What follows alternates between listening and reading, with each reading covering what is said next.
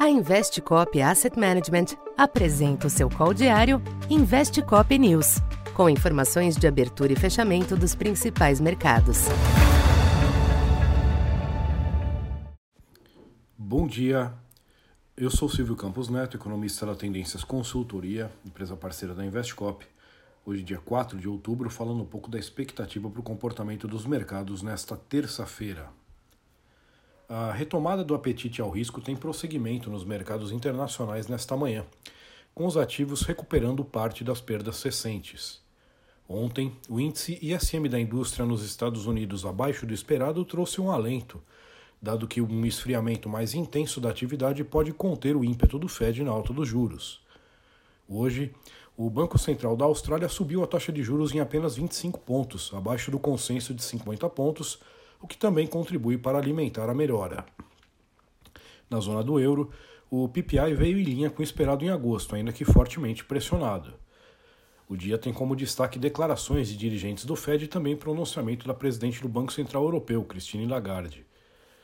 Por hora, as bolsas europeias e os futuros em Wall Street sustentam fortes ganhos, estendendo a recuperação de ontem. O dólar também segue corrigindo parte da intensa valorização das últimas semanas que levou um dos índices do dólar contra uma cesta de moedas para seu pico histórico.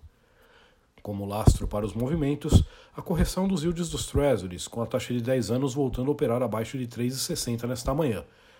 Vale lembrar que na semana passada esta taxa chegou a flertar com um patamar de 4%.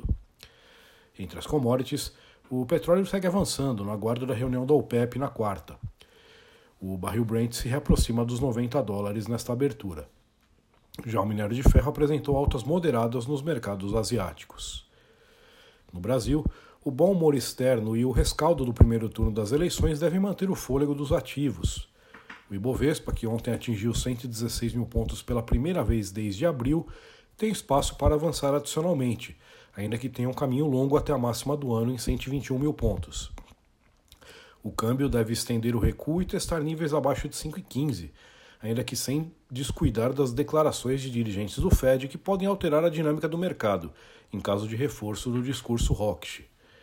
Já os DIs seguem acompanhando o alívio dos yields externos e a menor aversão ao risco, reduzindo parte dos prêmios existentes em toda a curva. Então, por enquanto é isso. Bom dia e bons negócios. Essa foi mais uma edição Investe Cop News.